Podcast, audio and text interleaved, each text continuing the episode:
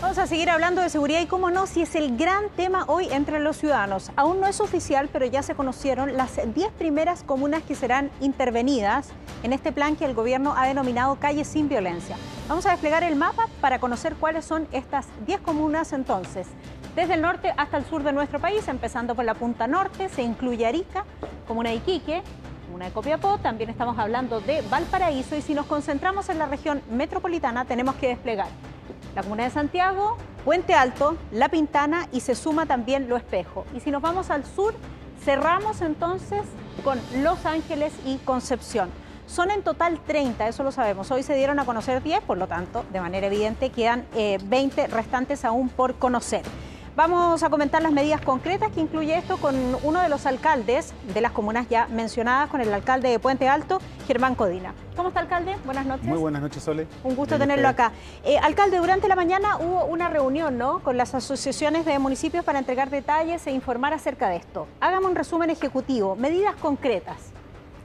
Bueno, eh, así bien ejecutivo, el gobierno lo que hace es plantear fundamentalmente cuatro ejes. Un eje que tiene que ver con la persecución penal efectiva, que la, denominan ellos, articulando temas con la Fiscalía, el Ministerio Público y la PDI, disponiendo personal eh, de manera permanente, tanto en la persecución criminal como la PDI, por ejemplo, en el tema investigativo. En segundo lugar, el patrullaje policial. Ahí están las 10 comunas que usted mencionaba recién, de manera urgente, que eh, también... Mayor patrullaje policial. Eh, en el fondo, eh, hacer un patrullaje intensivo, eso es lo que nos explicaba el subsecretario, lo que nos parece a nosotros muy razonable, muy necesario, sobre todo también para poder cumplir las otras dos medidas adicionales, la fiscalización de armas, si no hay patrullaje, no hay control, es muy difícil fiscalizar el armamento ilegal, y la cuarta, eh, rondas de fiscalización orientadas particularmente a detectar prófugos, personas que tienen condenas pendientes, etcétera, que nos parece también que van en sentido correcto. Yo aquí eh, todos tenemos claro que no existen varitas mágicas contra eh, la, profunda delincuencia que enfrentamos hoy día. Eh, las cifras son claras. En los últimos cuatro años se ha duplicado la cantidad, por ejemplo, de homicidios sin imputado conocido. En los últimos diez se duplicaron los homicidios en nuestro país y el último año, el 2022, creció un 63% el delito de robo con violencia e intimidación, que obviamente es tremendamente grave.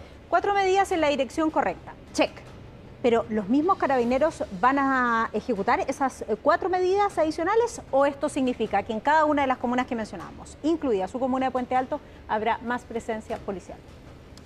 Bueno, lo que subyace también al, problema tradicional es la, distribución de las dotaciones policiales. Hemos requerido desde los municipios una distribución equitativa. Eh, yo creo que el hecho que el gobierno esté poniendo el acento en estas comunas, que dicho sea de paso, son eh, estas 30 comunas representan casi el 9% de las comunas del país. Mm. Y ahí se producen el 50% de los delitos violentos y los homicidios. Así lo explicaron. Por lo tanto, a mí me parece que eh, más que criticar lo que está haciendo el gobierno eh, tratando de implementar este plan, eh, yo, yo solo lo digo porque sé que de repente hay colegas que, por ejemplo, una de las cosas que critican es por qué no se hace inmediatamente en todas las comunas del país. A mí lo que me gusta de esto es que es el puntapié inicial para que se pueda replicar en todo el territorio nacional. No, pero la pregunta en alguna parte hay que, comenzar. La pregunta no, no implicaba criticar, es simplemente si el gobierno había informado que iba a sumar más carabineros, porque ejecutar efectivamente esas cuatro iniciativas que usted me mencionó debe hacerse con mayor personal o dotación policial. Bueno, yo espero que obviamente todo esto vaya de la mano con una redistribución que permita que en Puente Alto por lo menos se pueda cumplir el compromiso y además agregar un compromiso pendiente del gobierno, que es atacar el comercio ilegal.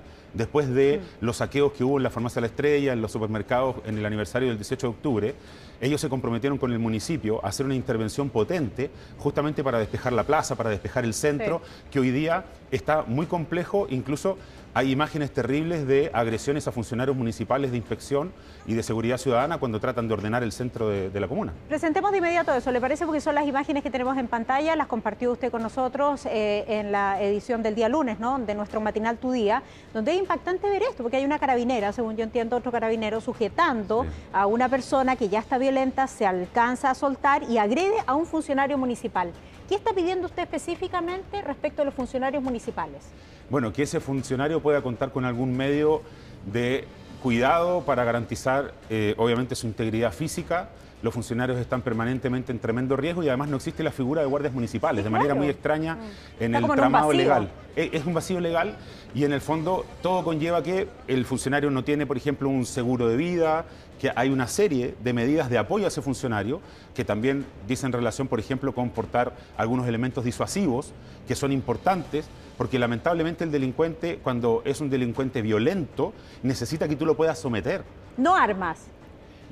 No, no, no estoy hablando de armas de fuego. de hecho, creo que no, tienen la capacitación para portarlas. Exacto. Sin Usted dice elementos disuasivos. Sin embargo, estamos hablando de gas pimienta, la, pistola Taser, eh, esta, esta, pistola eléctrica, pero tenemos que buscar algún mecanismo por el cual el funcionario municipal no quede expuesto a una agresión que en definitiva tengamos que lamentar alguna tragedia. Acláreme un punto, alcalde. Eh, hay varios que han levantado la voz y han pedido un estado de excepción o de emergencia para la región metropolitana, ¿no? Y, en los hechos, hoy día las personas tienen efectivamente restringidas sus libertades, se acuestan más temprano, no, no se movilizan por determinadas calles, y como toda una estrategia para poder enfrentar eh, esta crisis de seguridad. Usted hoy día en Radio ADN dijo que no es partidario de esta idea, ¿por qué? Mire, efectivamente yo creo que hay un toque de queda autoimpuesto por la ciudadanía eh, la gente está presa del miedo y lamentablemente los delincuentes libres por la impunidad. Entonces, creo que hay que ir de fondo a cambiar el sistema garantista, hay que hacer de verdad un verdadero control del cumplimiento de las condenas, hay que fortalecer a las policías, fortalecer a los municipios, pero convengamos algo, cuando las personas creen que la única solución para el problema de seguridad va a ser colocar a los militares en la calle, nos equivocamos, porque vamos a dejar de poner el acento en los cambios institucionales y de coordinación que necesita Chile hoy día. Porque hoy día vamos a tener a los militares con un estado de excepción, probablemente después ya no van a estar y los problemas van a persistir o van a ser todavía más profundos. Además, hay un problema de discriminación y, y ahí me permite un segundo. Mire, muchas personas dicen hagamos un estado de excepción acotado. ¿Acotado a qué comunas? ¿Por, qué, parten del prejuicio de que son esas las comunas donde efectivamente se radican los delincuentes? Entonces hay personas que lamentablemente con sus dichos han sembrado la idea en el colectivo de que eh, de pobreza es igual delincuencia. Yo creo que eso es muy injusto. La delincuencia hoy día ha demostrado que se radica en todos los sectores socioeconómicos y tenemos que atacarla en todas partes. ¿Usted coincide finalmente con estas declaraciones que llegaron desde la oposición que señalan, a propósito de la discusión de este reglamento, del, proyecto del gobierno, ¿no? que regula el uso de la fuerza y que para la oposición es un retroceso frente a la ley en Naim Retamal, eh, pasan del gatillo fácil al gatillo imposible?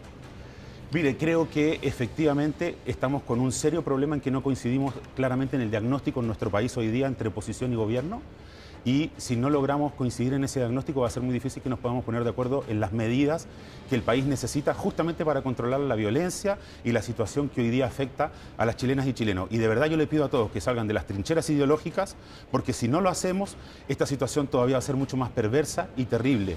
Tenemos también que desarrollar, por ejemplo, una de las cosas que le dije hoy día al subsecretario del Interior, extensión horaria en todos los colegios del país.